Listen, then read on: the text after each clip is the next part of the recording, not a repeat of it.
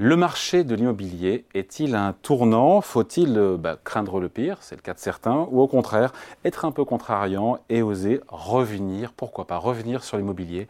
Bonjour Jean-François. Oui, bonjour David. Jean-François B, directeur général de Cantalis. C'est vrai que, pardon, en 2023, c'est une annus horribilis pour le marché de la pierre en France. Quel que soit l'indicateur, la transaction, le prix, la distribution de crédit, c'est pas une bonne année.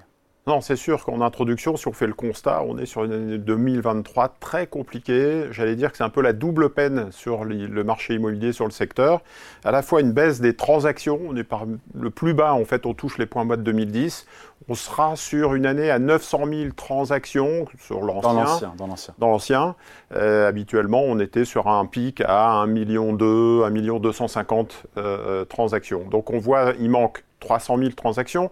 Et la double peine, c'est aussi la baisse des prix. L'INSEE, euh, je dirais, euh, anticipe en fait, a déjà matérialisé une baisse de l'ordre de 5%. Donc pour les professions, les professionnels qui sont intéressés au pourcentage, c'est-à-dire le nombre de transactions et le pourcentage lié au, bien, à la valeur du bien, bah, c'est la double peine, je le disais, et c'est une année qui est très compliquée.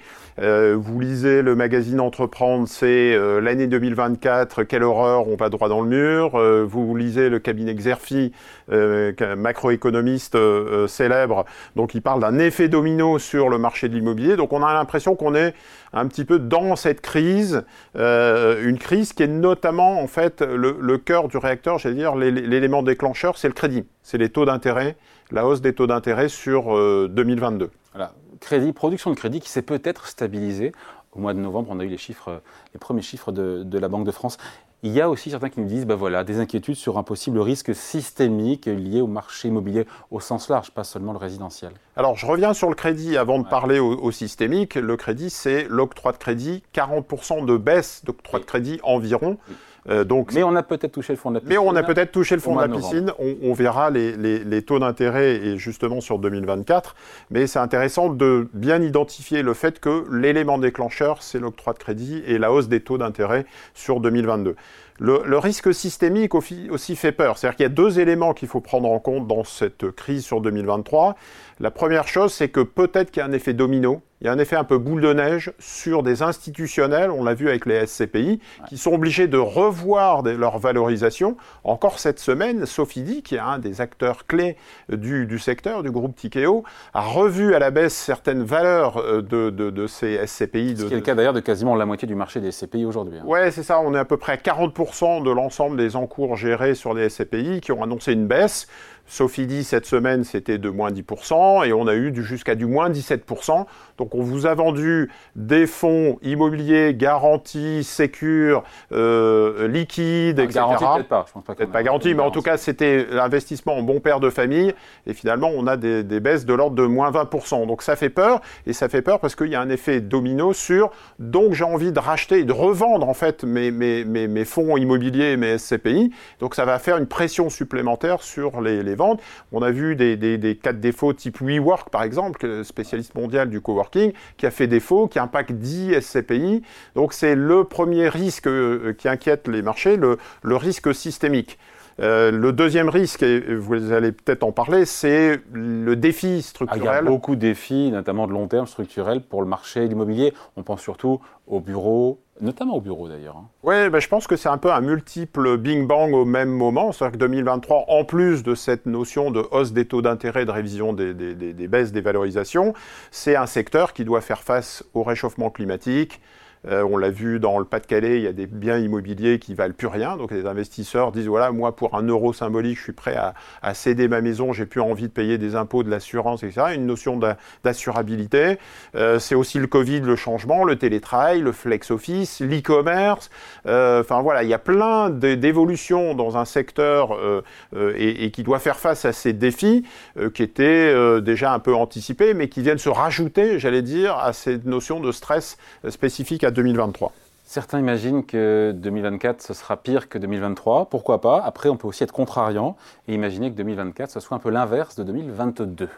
Oui, c'est-à-dire que si on part du principe que l'élément déclencheur, c'est le crédit, ce sont les taux d'intérêt, eh si on se projette sur 2024... Il y aura des baisses de taux d'intérêt. Il y aura des baisses de taux d'intérêt. Je vous donne les consensus Bloomberg sur les taux cours aux États-Unis, mais on aurait pu faire le même schéma sur les, taux européens, c'est de l'ordre de 1% de baisse sur les taux courts, donc ceux qui empruntent à taux, taux directeur, taux directeur des banques centrales. Des banques centrales. De la Fed. Exactement. Et pareil sur les taux longs, vous avez vu les taux américains 10 ans baisser pratiquement de 1% euh, ces dernières semaines. On était au-dessus de 5%, on est quasiment hein. au-dessus de 4%.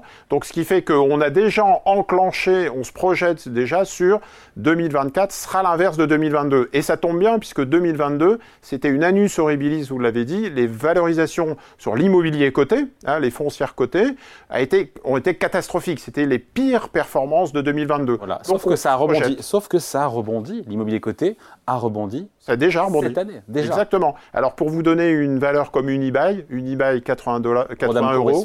Voilà.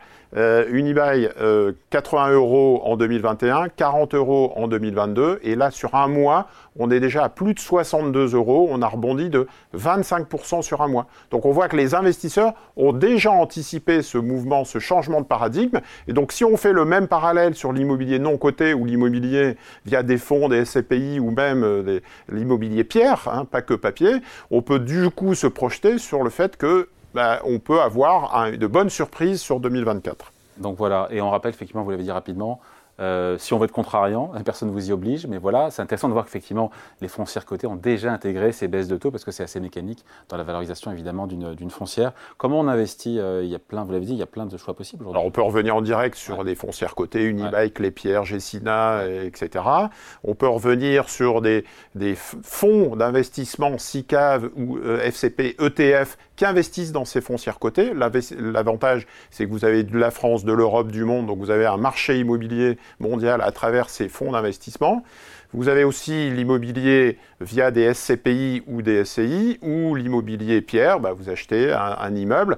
L'élément qu'on a euh, évoqué rapidement, c'est aussi des vendeurs obligatoires. Typiquement, vous savez qu'il y a des passoires thermiques, il y a des biens qui sont plus adaptés. Donc on a en face de soi des vendeurs obligatoires, ce qui fait que pour les négociateurs, c'est une période intéressante. Vous allez pouvoir être en position de force si vous avez du cash.